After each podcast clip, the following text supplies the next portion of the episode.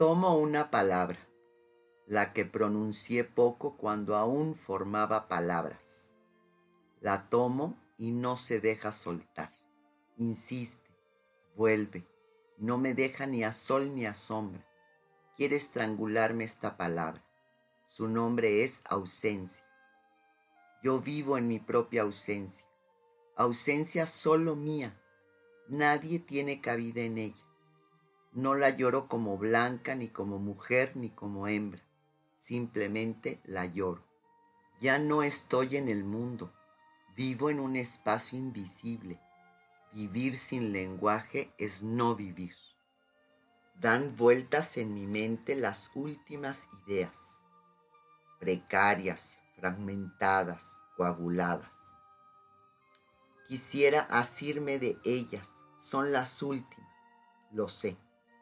No puedo ni plasmarlas. Y si pudiera, ¿para qué? Fuera del alcance del otro, de todo otro, de los otros. Intento mirarme y me escurro de mí misma. Claro, comprendo que ya no estoy que me voy yendo lentamente. No sé hacia dónde ni hacia qué. He ido a reunirme con algo lejano. Nadie me sigue. Así como la ausencia me define a mí, la distancia define todo mi acontecer. Pájaro convaleciente, pájaro final. Me ha dado por ayunar. La falta de alimento me aliviana es tal el hambre que deja de serlo y entonces me siento levitar y olvido. El hambre excesiva como una droga. Estoy en una altura donde nadie me alcanza. La debilidad de mi cuerpo alivia la de mi mente. Morirse de hambre, como si ya tuviese el recuerdo de lo que aún no sucede. Miro pasar un cortejo por el camino Avanza de lejos por el camino. Surge el polvo a pesar de la lluvia acumulada. Pobre y polvoriento el cortejo y me pregunto por el mío. Aquella vez que vi a Sofía en el lanzamiento de su libro, hablando desde el estrado, intuí que la única vez que yo estaría en un sitio de honor sería en mi propio funeral, un lugar central. Podría haberlo sido el día que me casé, pero entre Juan Luis y mamá me lo robaron. Recuerdo cuando vi morir a mi abuela. Era ya muy anciana. Miraba su ataúd y pensaba que no quería que la muerte se marchase tan pronto. Cuántos deseos tenía ella aún. Su problema era encontrar la fuerza para emprenderlos y ya no tenía esa fuerza. Agradezco que ella no me vea peor que una anciana yo. Ni siquiera me quedaron los deseos. Me consoló el entierro de mi abuela. Me dio permiso para cerrar una etapa, para tener visiblemente pena. Al menos que nos dejen eso los muertos. Lo que no le dejaron a Victoria. Miro cómo avanza el camino este funeral de campo, con angelitos y lloronas, y por primera vez comprendo esa parte de Victoria. Me duelo por alguien que no sea yo. Me duelo por Victoria. Si hubiese habido evidencia de muerte blanca, si hubiese habido ritos funerarios, esos ritos habrían mitigado la separación. Papá podría haber ocupado social y públicamente el lugar central, equivalente al que ocupaba en mi corazón. Quisiera verme enlutado, pero ni a ello tuve derecho, ni siquiera a decirme a mí misma que efectivamente estaba muerto, y hasta eso me producía culpa. Era como matarlo con mi propia mano, el lugar central. Vuelvo a mi propio entierro e imagino a la rubia Trinidad sola con el ataúd, todo el peso de la caja cajas también las cunas sobre sus espaldas. La mirarán, la observarán. Como si desde el campesino funeral mi mente la hubiese llamado, veo venir a Victoria a pie por el camino entre los árboles y el barro. Me sorprendo. para llegar a debido tomar esa micro vieja que atraviesa los cerros con lentitud. Su cara es solemne, quiere hablarme. Ella misma le pide a Honoria que se lleve a Trinidad de paseo. Nos sentamos al lado del fuego. Entonces, Blanca, prometí algún día contártelo. ¿Recuerdas? He venido a eso. He tomado una micro para llegar a tu campo y verte a solas te traje esto. ¿Ves bien este paquete? Ya te explicaré cómo se usa. Recuerdo una vez que le pusiste una inyección a Bernardo cuando tenía una feroz amigdalitis. Sí te acuerdas, ¿cierto? Y reparé en esas manos maestras. Por eso he elegido este sistema. No entiendes mucho, ¿verdad? pues a mí me hicieron alguna vez una promesa y hoy siento que debo cumplirla contigo. Te contaré. Fue cuando estuve en prisión. Varias veces me tiraron vendada a un calabozo, una pieza asquerosa, sin luz, húmeda y pequeñísima, según comprobé la primera vez que pude verla. Era el calabozo de un hombre que habían detenido antes que a mí Allí lo conocí. ¿Por qué lo hacían los agentes? No lo sé. Esto nunca se lo he contado a nadie, Blanca.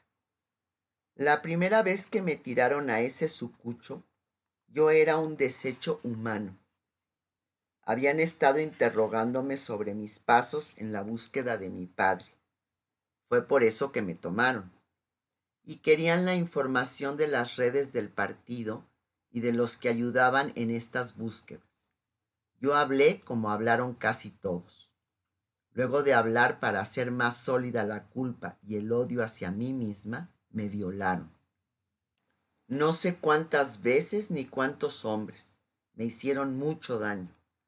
Terminada la sesión, me tiraron desnuda a una celda. Me di cuenta de una presencia viva por su respiración.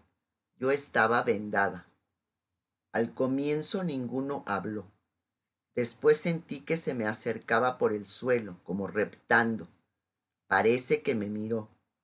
Dios mío, ¿qué te han hecho? Fueron sus palabras casi sin voz. Yo no podía ni responder. Tirada en el suelo mojado entre la sangre, el semen y la mierda. Él se tiró a mi lado. Estoy amarrado, me dijo. Tengo las manos y los pies atados. No puedo sacarte la venda. No respondí, casi inconsciente. Me esperanzaba sentir una voz amiga como si me tendiera un nexo con la vida, pero tampoco estaba segura que fuese amiga esa voz. Podía ser otro torturador que me ablandaba, por tanto, no traté de comunicarme con él y seguí en mi media inconsciencia. Mi única certeza de estar viva eran mis enormes ganas de estar muerta. De repente sentí que algo limpiaba mi cara. Algo húmedo rozaba mis heridas en los pómulos, en la mandíbula, en la boca. Era un bálsamo que me curaba. Era su lengua lo único de que disponía, atado entero para darme alivio. Bajo mi venda creí que Dios había vuelto a esta tierra abandonada cuando hizo lo mismo con mi sexo, sucio y herido. Su caridad para entregarse a mi degradación, para intentar sacarme de ella, restauró no solo mi cuerpo, sino mi valor y mi energía. Pensé, si hay un ser humano como este en el mundo, es que vale la pena vivir en él. Nada blanca, nada bueno de todo lo ocurrido en mi vida lo he agradecido como eso. La segunda vez que me tiraron a su celda, él no estaba atado y pudo sacarme la venda. Entonces vi por primera vez a este hombre que había estado más cerca de mí que nadie en toda mi existencia. Lo miré abismada ante su belleza y me largué a llorar.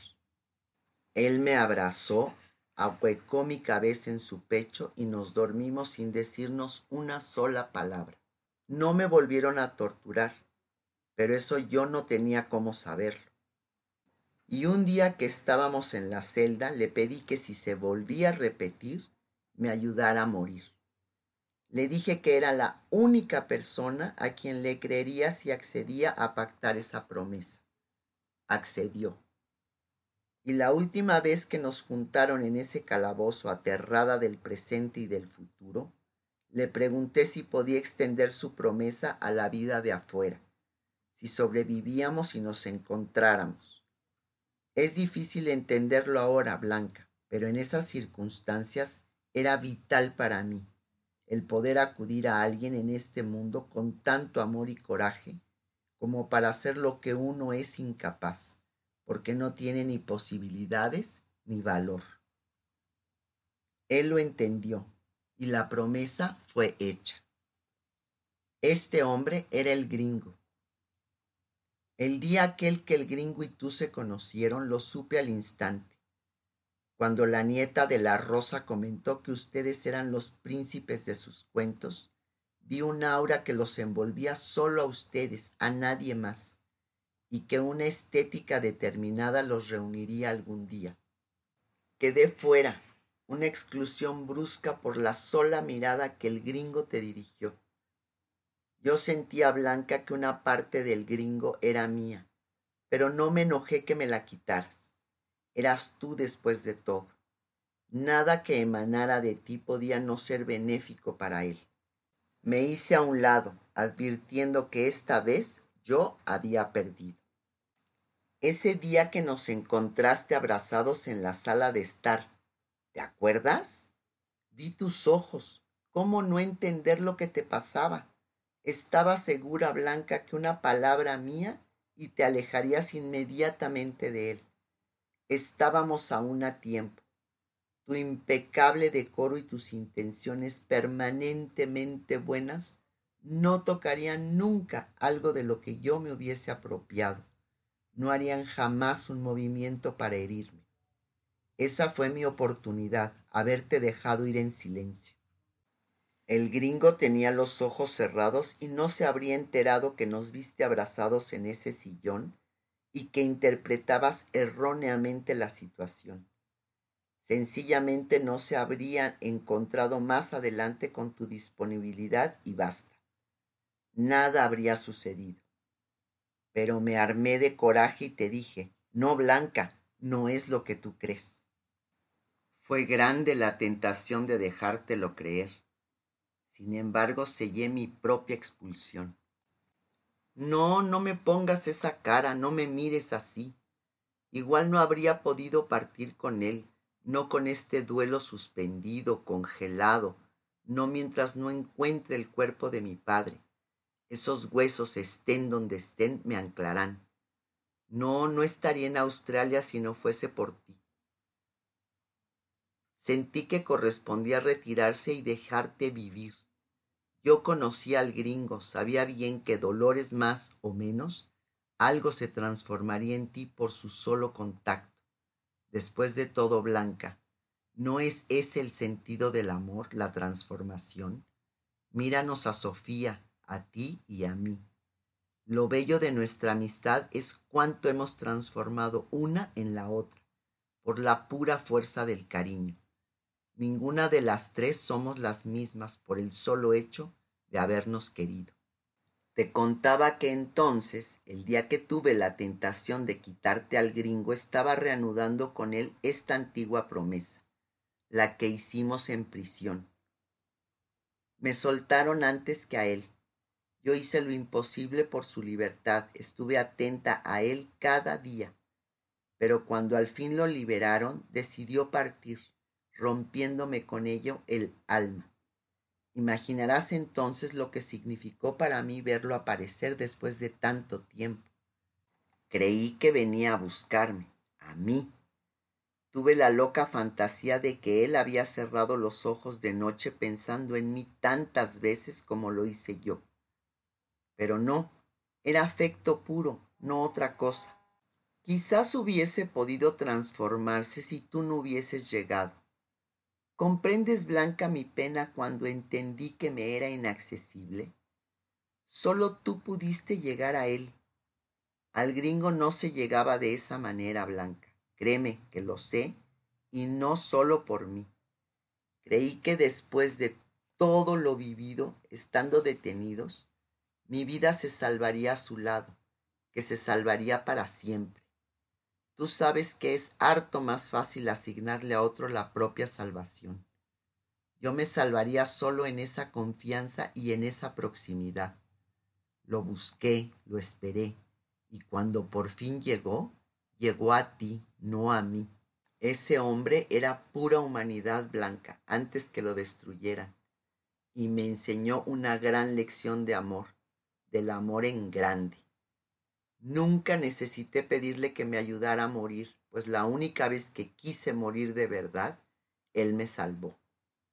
Desde entonces he vivido tranquila sabiendo que en Aysén o en Australia o donde sea, puedo recurrir a Él si el momento llega y estará. Eso sí lo sé. Él siempre, a su manera, estará. Y eso me ha hecho pensar en ti.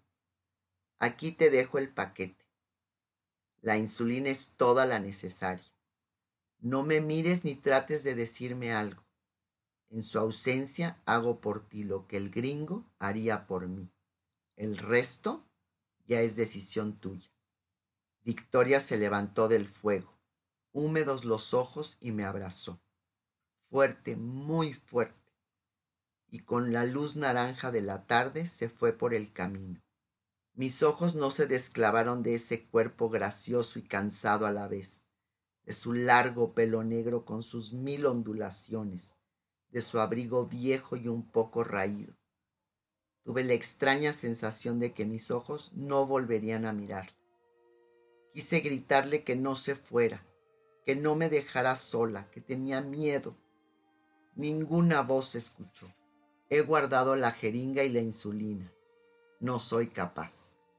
Aborrezco mi cobarde lucidez. Algo ha comenzado a zumbar adentro de nuevo en el cerebro. Trini, se me duerme la mano derecha. El hormigueo ha comenzado con el zumbido.